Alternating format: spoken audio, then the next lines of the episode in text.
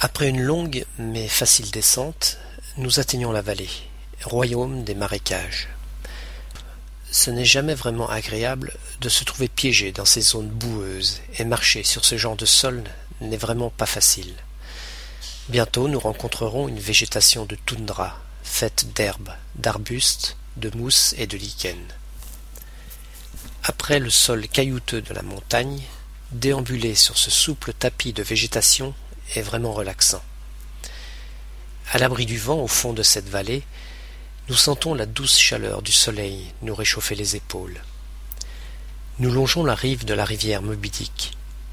En hiver, seul un mince filet d'eau serpente tranquillement au fond de son lit. Mais au printemps, à la fonte de neige, un impétueux torrent dévale les pentes jusqu'au bout de la vallée, arrachant des pans entiers de terre de ses rives. À la fin du printemps, la rivière encore gonflée coule plus paisiblement.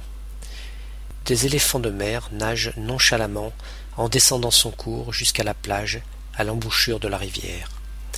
Là, les femelles mettent bas un unique bébé surnommé Bonbon, probablement parce qu'ils sont une espèce de friandise pour les orques qui patrouillent habituellement le long des rivages de l'île chaque année à la même époque.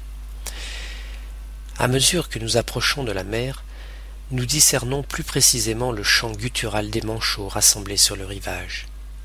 Sont-ils conscients de la présence des baleines tueuses? Le sable a remplacé l'herbe et les mousses. On peut suivre très facilement la trace des éléphants de mer qui ont rampé dans le sable gris.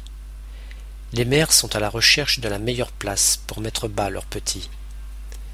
Les femelles se rassemblent en harem autour d'un mâle dominant qui peut peser jusqu'à deux tonnes. De temps en temps, de furieux combats éclatent entre deux mâles. Le vainqueur dominera le harem. Au cours de ces combats, les mâles se soucient peu des petits, et un grand nombre de ces derniers sont écrasés par ces mastodontes. La plage est couverte des restes de manchots et de bébés d'éléphants de mer qui sont rapidement dévorés par les nombreuses espèces nécrophages. Seuls restent quelques ossements qui seront définitivement éparpillés par les vents violents. Nous marchons silencieusement. Nous n'éprouvons pas le besoin de parler. Nous avons simplement envie de nous fondre parmi toutes ces espèces sauvages qui vivent et meurent ici depuis des millénaires. Notre chalet dénature un peu le côté sauvage de l'endroit, même s'il est minuscule et rudimentaire. Il n'y a ni eau courante, ni électricité. Un minuscule panneau solaire fournit suffisamment d'énergie pour alimenter un émetteur radio, seul lien avec la base et la civilisation. Un chauffage au gaz, aussitôt allumé, distille une douce chaleur dans le chalet. Nous cuisinons des boîtes de conserve sur une antique gazinière coincée entre deux lits superposés, une table et deux bancs. L'endroit est si exigu qu'il n'y a pas de place pour le surplus. Malgré ces conditions de vie spartiate, nous nous sentons en paix dans notre demeure. Ce soir, une faible lumière vacille dans la pénombre, seule preuve d'une présence humaine. Basile est assis face à moi. Il mange à peine. Je devine qu'il est épuisé, mais je sais qu'il aura malgré tout du mal à trouver le sommeil. Il va probablement voir défiler de nombreuses images de cette interminable journée imprimées dans son esprit. Il faut qu'on dorme un peu maintenant. Demain il y a encore du chemin à faire pour arriver sur la base. Je présume qu'on va rentrer à pied.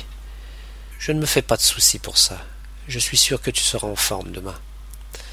Finalement, tu as raison. Ce chalet est un vrai palace. Je pense que je passerai tous mes week-ends ici. Moi, je sais que je ne le reverrai plus jamais.